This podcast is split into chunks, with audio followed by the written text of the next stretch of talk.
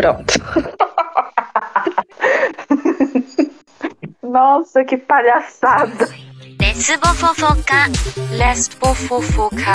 Lesbofofoca. Lesbofofoca. Lesbofofoca. Lesbofofoca. Lesbofofoca. Lesbofofoca. Lesbofofoca. Lesbofofoca.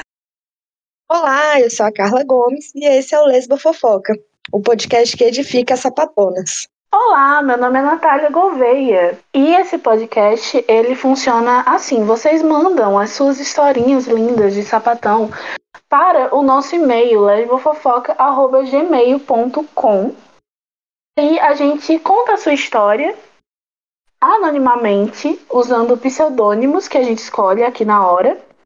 E você não precisa se, se preocupar se as pessoas envolvidas serão identificadas, pois as pessoas envolvidas também terão pseudônimos.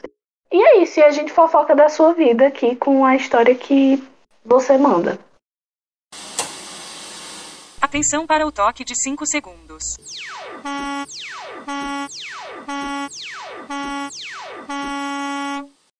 Interrompemos este episódio para avisar que a gravação ficou muito longa e vai ter que ser dividida em dois. Então fiquem ligadas nas nossas redes sociais que logo postaremos a segunda parte. Um beijo.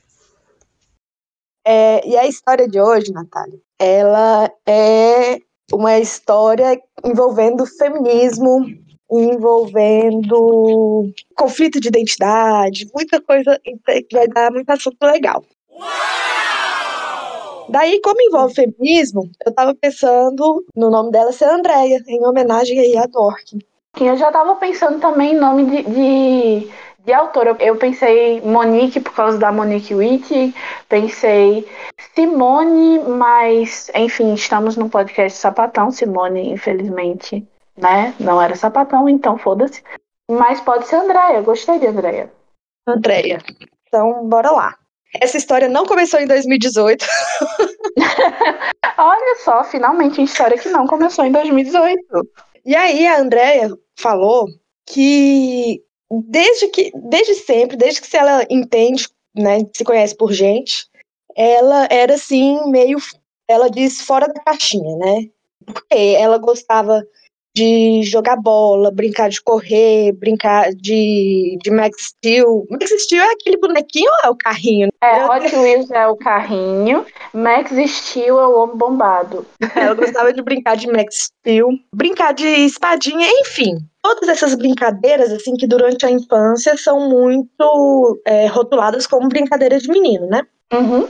E aí, ela gostava muito de ver desenho da Disney também. E quando ela assistia esses desenhos, ela se interessava muito pelos personagens masculinos. Queria ser como eles, assim. Quando ela brincava com as amigas, ela sempre assumia um papel mais masculino e tal. Teve até uma história engraçada que ela contou que quando ela era criança, ela cortou os Ela cortou os cílios. ela cortou os cílios e foi parar no oftalmologista, tadinha. Gente, não cortem os cílios. Então, minha irmã já cortou os cílios também. Pausa pra, pra história pessoal. Minha irmã, oi Lulu, ela já cortou os cílios quando ela era criança, porque todo mundo que falava com ela falava, nossa, olha só os cílios dela como são grandes, sendo que era uma forma elogiosa de dizer. Sendo que uma criança não tem como saber se você está elogiando, se você tá rindo da cara dela, se você não usa adjetivos como bonito ou feio, enfim, só dizer, nossa, como são grandes os cílios dela. E ela ficou muito incomodada, ela começou a odiar os cílios e ela cortou os cílios fora. Meu Deus. Essa história. Gente. Ela tinha uns quatro anos, eu acho. Nossa, mas ficou tudo bem, né? Ficou tudo bem, ela nem é, precisou ir no oftalmo nem nada, porque ficou, tipo, curtinho, não ficou tão, sabe, rente a pálpebra, mas ficou quadrado por um tempo. Ah, aí. saquei. É, então, ela cortou porque quando ela era criança, ela reparou que nos desenhos as personagens femininas sempre tinham cílios mais compridos, né? E aí, como ela se identificava mais com as personagens masculinas, ela cortou os cílios pra ficar igual, com cílios menores. Inclusive, quando você faz o, o personagem feminino daquele mesmo personagem masculino, que a- acontece muito, tipo Smurfette, é, esse- essas coisas assim, é, geralmente é colocado cílios, né? Na, na personagem, umcí- cílios e um lacinho pra dizer, olha, esse aqui é menina. E aí acaba que cílios é uma parte normal do nosso corpo. Existem homens com cílios grandes, mulheres com cílios grandes e pequenos também, normal, mas acaba que fica que vira um símbolo da feminilidade, né? É, enfim, é, é, ela fazia quadrinhos e então tem toda essa questão assim de uma forma de se expressar e de atividades, né, que não eram ali que ela se sentia que ela sentia que não se encaixava no que era esperado dela por ela ser menina, né? Por ela ter nascido uma menina. E aí, durante a puberdade, ela meio que reprimiu isso. Ela reprimiu que ela odiava é, performar a feminilidade e reprimiu que se apaixonava por mulheres. É, e, e, então ela começou a tentar né, se relacionar com homens durante a puberdade e tentar performar essa, se obrigar a performar essa feminilidade, né?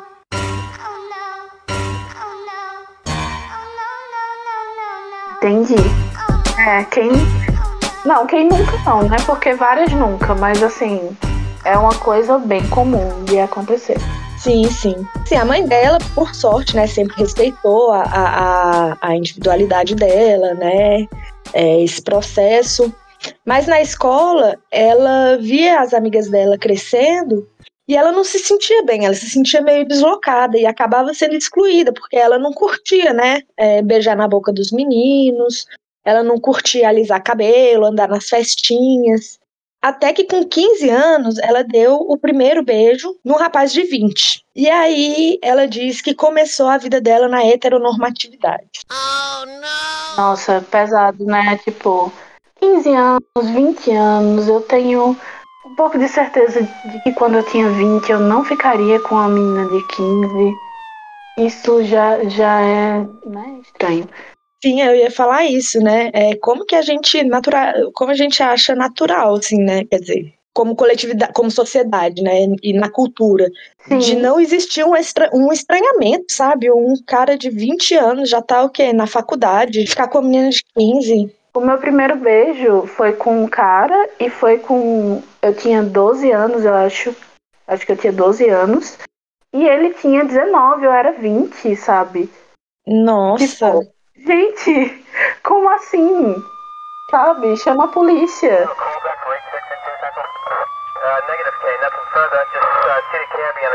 É, então, e tem muito a ver com a cultura da pedofilia, né, assim, de, dos traços femininos, né, que são considerados atraentes, estarem muito ligados a traços da infância mesmo, né? Sim, e, e os traços de personalidade femininos que são considerados atraentes, né, vamos, vamos partir para essa também, porque, assim, uma menina de 12 anos é muito mais manipulável, né, uma menina de 15 também é muito mais manipulável do que uma menina da sua idade, então você vai é, atrás, atrás disso também. Sim, atrás de uma pessoa que está numa posição de vulnerabilidade, né? Exatamente. Mas continua a história. É, e aí ela ficou com outros meninos que ela achava assim, ela achava que era meio normal, sabe assim, que ela não tinha curtido ficar com aqueles caras, entendeu? Mas não que ela não gostava de ficar com caras em geral. Ela sempre assistia escondido, ela sempre assistia, isso aqui também é outra coisa muito típica. Sim, nossa, eu tô, eu tô comentando em tudo porque eu tô achando tudo muito típico, sabe? Tipo, estamos indo pa para um caminho aí. Sim. Sim. E aí ela sempre assi ela assistia escondida algumas séries, alguns filmes que tinham personagens lésbicas, né? Talking, laughing, loving, breathing, fighting, fucking, crying, drinking, writing, winning, losing, cheating, kissing, thinking, dreaming. Mas ao mesmo tempo, ela abominava, ela sentia uma rejeição muito forte a essa ideia de beijar outras meninas. E ela era assim apaixonada pela melhor amiga dela, mas nunca conseguiu admitir isso. Nunca conseguiu admitir esse, esse sentimento, nunca conseguiu sequer reconhecer isso como um apaixonamento, né? Esse reconhecimento só veio depois. É, que é outra coisa também que eu acho que é muito comum, assim, de ter muito essa confusão. A gente confunde o nosso sentimento de amizade pelos meninos por um apaixonamento, e ao mesmo tempo, quando a gente tem esse, esse sentimento de estar apaixonada pelas meninas, a gente confunde isso com amizade. Sim, exatamente, porque a gente é criada numa lógica heteronormativa desde a infância, né? Então, assim, a gente é criada toda no, no desenho animado, assistindo e tal, e a gente vê que quando tem um afeto muito grande entre mulheres é uma amizade, quando tem um afeto mínimo entre homem e mulher, ou até um desafeto, no final eles vão ficar juntos. Sim, aí com uns 18 ou 19 anos, ela namorou um cara que ela disse que era muito legal. Mas ela nunca conseguiu transar com ele. É, e ele era muito, assim, muito fofo, muito respeitador, mas ela não conseguia é, sentir vontade. E ela ficava se culpando muito por anos, assim, por não sentir vontade de transar com o namorado. Sim, é aquela fase que você pensa, nossa, eu acho que eu sou meio assexual, né? Eu acho que eu não gosto muito de sexo. Passa tudo pela sua cabeça antes de você pensar que você é lésbica. E não é muito louco isso, assim, como qualquer coisa parece uma possibilidade mais plausível do que você simplesmente gostar de mulher. Exatamente. Não sei se você vai se identificar com isso, Natália, mas assim, aí quando eu me assumi, parece assim que tudo faz sentido e a gente olha e fica assim, gente, como que eu não percebi antes? Olha pra mulher, olha que coisa maravilhosa. É muito bom. E assim, é, quando eu acompanho casos na clínica também de mulheres que estão se descobrindo, estão se entendendo lésbicas, ah, é muito gostoso. Elas todas elas trazem essa, esse mesmo esse mesmo discurso, sabe? É, você tá ali de boa na sua vida e do nada você lembra, caralho, eu sou lésbica. Nossa, que delícia, que bom. Adoro. É, e aí, voltando aqui, aí no fim do, do namoro, uma amiga da irmã dela, uma, uma amiga da irmã da Andrea, né, começou a flertar com ela. Vamos dar o nome dessa amiga de Adrienne já que a gente está no tema aqui, feministas radicais lésbicas, né? E aí ela ficou muito assustada, porque começou a sentir vontade de, né, flertar de volta e de receber esses flertes. Ela começou a se sentir assim meio balançada, meio lisonjeada, né? Até que ela cedeu. E aí na cabeça dela, era, ela achava que era só porque, ah, não, quero experimentar coisas novas. Uhum, ela achava, assim, muito sexy a ideia de mulheres que já tinham beijado outras mulheres, assim. Pra ela, ela achava que era uma coisa sensual, assim. Que seria sensual para os homens, no caso. Não, assim, não necessariamente, mas ela achava que era sexy essa ideia. Ah, ela achava sexy mulheres, então. é, mas aí entra naquilo, né? Assim, de quando a gente não consegue reconhecer isso ainda, a gente inventa qualquer subterfúgio. Eu acho sexy mulheres, mas não gosto. É, eu acho sexy beijar mulheres, mas não gosto de mulheres. Eu só acho sexy a ideia de beijar mulheres. Sim, sexy para quem? Que contexto? Como assim? Nossa, os eufemismos, né, que a gente usa. É. Demora muito para você dizer a palavra lésbica, na verdade. E aí ela diz que beijar a Adrienne foi assim, a melhor coisa do mundo para ela. E elas ficaram meses num relacionamento aberto, em que ela ficava com outros caras também, né? É, porque ela ainda estava muito com essa dificuldade de admitir que ela estava apaixonada pela Adrienne. É, compadecida pela Adrienne nesse ponto. Foda, né? É, e é muito louco isso, eu acho, assim, quando você se relaciona com alguém que ainda não, não conseguiu aceitar completamente ou que ainda não, não teve condições de sair do armário, né? É uma coisa muito complicada, porque você não pode forçar a pessoa, é um processo da pessoa, você não pode, né, impor um tempo pro processo de outra pessoa, mas ao mesmo tempo é complicado, porque meio que força você a, a em certa medida, viver dentro do armário também, né? Sim. E assim, se ela é, dá espaço para homens na vida dela de uma forma tão íntima, aí, consequentemente, a namorada dela, quem está em um relacionamento com ela, também dá espaço para esses homens, sabe? Tipo, enfim, você, você fica aí vulnerável, digamos assim. Não que é. ela vá dar espaço da mesma forma, mas enfim, é, homens têm acesso ao relacionamento delas de alguma forma. Isso me incomoda, sabe? Acho que pessoalmente também me incomodaria. Oh, hell no! Só que aí entra um ponto curioso, assim, que eu achei interessante, porque ela também é, não conseguia entrar, ela não conseguia entrar em contato com essa coisa, né, de transar com homem, mas ela também não conseguia entrar em contato com essa ideia de transar com mulheres. E aí o interessante que eu achei é como, assim, como um mesmo movimento, né, como o, ela não conseguir pensar em transar com as pessoas, é, pode ter conotação totalmente diferente, né, mesmo que seja para a mesma pessoa. Tipo, é, é diferente ela não conseguir pensar em transar com homens que vem de uma questão de não ter atração, de não, não, de não sentir tesão naquilo, de não ter vontade mesmo.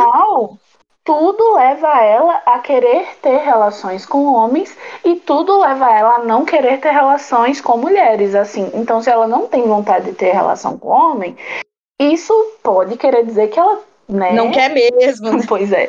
E se ela não tem vontade de ter relação com mulheres, assim, tem todo um motivo, tem todo um, uma punição que ela recebe, sabe? Pois é. Como é importante a gente entender o contexto, né? E como isso aparece nos consultórios também de ps- de psicólogos, né? Isso que eu digo assim, essa falta de compreensão de que são coisas diferentes, né? E de, de, de existir esse contexto que você falou, né? Tem, é, sabe a Angélica Glória, a uma psicóloga lésbica? Então, ela vai lançar um livro, inclusive, sobre sobre isso, sobre clínica e lesbianidade. Inclusive, vou comprar. Está na pré-venda no momento, não vou comprar agora, mas vou comprar depois. Tem, tem, não tem vários, né? Mas tem bibliografia, né, sobre a questão da heterossexualidade compulsória e de uma clínica com pessoas é, homossexuais, né? É questão Sim, da pessoa que aí ir atrás, né? forma, é difícil você encontrar é, em uma leitura realmente um- uma leitura mais radicalizada do, do processo exclusivamente para lésbicas. É muito difícil. Você, você vai é, tirando, tirando partezinhas ali, né? Porque assim, Sim. a vivência lésbica não é igual à vivência gay, sabe? E além de que muitos é, muitos estudos eles partem do princípio de que a homossexualidade, a orientação sexual no geral é uma coisa inata, é uma coisa que você nasce com isso, que faz parte da sua essência. Uma visão essencialista da, da sexualidade, enfim. Então tem toda um- uma problemática em torno, a gente tem que ir catando mesmo as coisas que nos servem nessa bibliografia, sabe? É, é, eu acho que entra também um aspecto que é do profissional, e aí nem só psicólogo, estou falando da psicologia porque é, é a nossa profissão, né? Mas das pessoas que estão fazendo atendimento em saúde, delas assumirem um papel mais ativo mesmo em relação à teoria. É, quer dizer, eu não estou ali no consultório meramente aplicando uma teoria. É, eu tenho que ter uma, uma produção teórica no sentido assim de que eu tenho que efetivamente refletir sobre cada caso, né? Eu tenho que me apropriar da teoria de certa forma que eu tenha autonomia para pensar sobre o caso. Não dá para ficar tentando encaixar os conceitos e encaixar a teoria num caso clínico, porque, cara, a humanidade é esse negócio de infinitas possibilidades, né? Wow.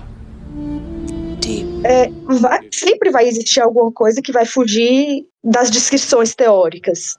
E a gente tem que estar apto para lidar e, e acolher isso na clínica sem ficar reproduzindo discursos que acabam violentando a pessoa, né? Porque e violentando simbolicamente aqui, né? Porque acaba tentando conformar aquela pessoa a um padrão, né? Acaba suprimindo a individualidade da pessoa, né? Acho que nem é, violentando simbolicamente, mas emocionalmente, o que não é exatamente um símbolo, é, é realmente algo que dói, algo que machuca e algo que vai ficar marcado na história daquela pessoa. É, o tipo de é, lesbomisoginia velada que eu mais odeio dentro da clínica é quando a mulher diz que acha que pode ser lésbica e o profissional fala: lança essa, olha, se prepara, se prepara para a intervenção incrível do profissional, que ele pensa, uau, sabe, nossa, como eu sou. Mas enfim, ele lança. Por que que você quer se rotular? Ah, vai se fuder, meu irmão, vai se fuder, meu irmão. Nossa, enfim, é, é essa minha contribuição. Eu tô indignado! Eu tô indignado! A gente passa a vida inteira aprendendo a se rotular. Para quando a gente tenta, quando a gente sai dessa norma, aí, é nesse momento que o rótulo perde a importância, né? É no, Pois é, incrível, incrível. Nossa, por que, que você quer se rotular? Gente, tem diferenças materiais, quer dizer assim, não ficar mais com homens. Ficar apenas com mulheres. Amar mulheres, tipo, muda toda a sua vida. Não é como se fosse uma. Ai, um nomezinho que eu, que eu tô colocando na minha lista identitária, sabe? Sei lá de quê. Não, velho, é um, uma questão muito importante, nossa. E enquanto os profissionais eles não ouvirem falar, nem chegarem a ouvir falar de é, orientação sexual nesse sentido mais político, de é, heterossexualidade compulsória na faculdade ou em algum momento assim da, da trajetória de estudo deles, eles estão passíveis a reproduzir esse tipo de coisa, sabe? E sei lá, em um momento desse, a mulher que poderia é, se entender lésbica e, enfim, deixar de, de viver tanta, tanta violência, porque é horrível você estar tá em, um, em processo de heterossexualidade compulsória, né? Assim, é, no extremo, a ponto de ficar com homens, sabe? Porque existem outras formas da, da heterossexualidade compulsória aparecer, né? Na, na sexualidade lésbica, mas enfim o psicólogo ele pode fazer com que a mulher ela desista desse processo naquele momento e ela só entre em contato depois, sabe? Ela, ela acaba entrando em uma resistência sobre esse processo. Aí o psicólogo acaba funcionando como mais uma força repressora, né? O que é foda é totalmente, tipo, o oposto. É uma força docilizadora, né? A gente não tá aqui pra, pra docilizar as pessoas, pelo amor de Deus. Tipo, ah, eu atendo as pessoas para elas conseguirem ser ruim, entendeu? As mulheres, no caso. Para elas conseguirem ser ruim, para elas conseguirem ser lésbica, sabe? Para elas conseguirem realmente sair da norma, porque isso é muito difícil. Sim. É, aí, enfim, aí a, a Andrea tava ficando com a Adrienne, né, e tal, mas também não conseguia se imaginar transando com a Adrienne. Que aí foi quando a gente começou Sim. com essa fritação toda. Mas aí... Meu Deus do céu. Mas aí elas terminaram e ela, a, a Andrea, começou a ficar com outras mulheres. Até que ela ficou com uma pessoa que mudou tudo e ela se apaixonou pela, por essa pessoa, assim, né? Continuando no próximo episódio. Adoro.